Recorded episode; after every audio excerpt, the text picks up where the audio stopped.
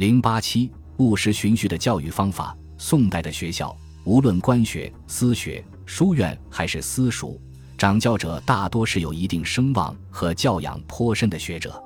他们在长期从事教学实践、耕耘探索的过程中，积累和创造出了许多成功的经验，形成了一套行之有效的、带有规律性的教学方法。这些方法不仅是中国古代教育思想中的精华，而且在文化的发展史上也应占有一定的位置。归纳起来，着重介绍以下几个方面：一、分斋施教。胡院长期从事教学活动，经验十分丰富。事实上，考察胡院一生的教育实践，其中最精彩的部分之一，就是他的分斋施教的教学方法。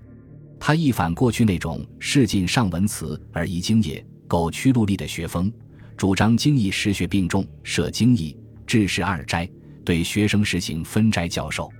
经义斋，则选择其心性疏通、有气局、可任大事者，使之讲明六经。显然，这是专门研究儒家经典为主要教学内容的，其目的是为其统治阶级服务的。治士斋，一人各执一事。又兼设一事，如治民以安其生，讲武以御其寇，验水以利其田，算力以明其数，是也。可见，制式斋时则是分科教学，所开科目主要有治兵、治民、水利、算术等，学生专治一门主科，同时兼治一门副科，或专或兼，各因不同情况而定。这种分斋教学和设立主副科的制度。在当时来说是件了不起的改革。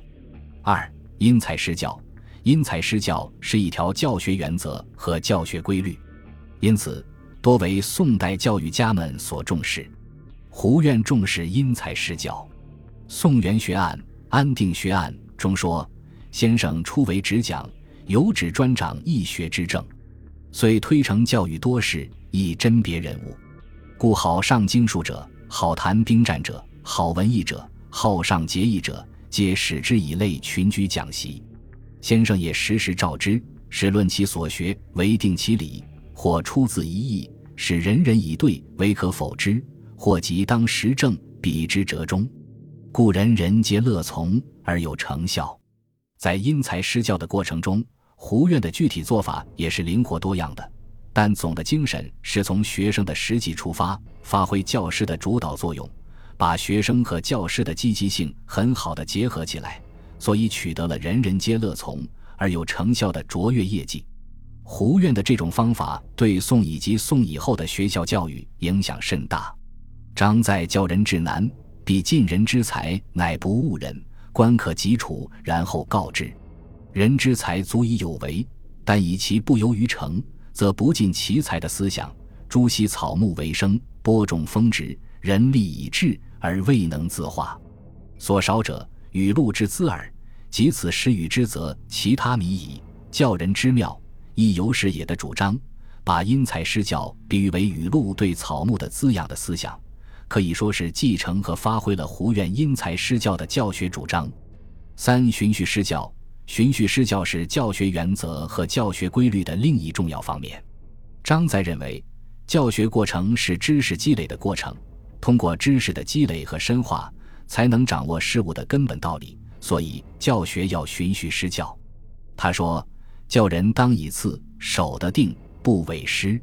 穷理亦当有见，见物多，穷理多，如此可尽物之性。”朱熹根据教学内容和学生心理特点，提出了在教学中要贯彻由近及远、由浅入深、由易到难、循序施教的教学原则和方法。他说：“事有大小，理无大小，故教人有序而不劣等，必自易知而易从者始。先传以小者近者，而后教以大者远者。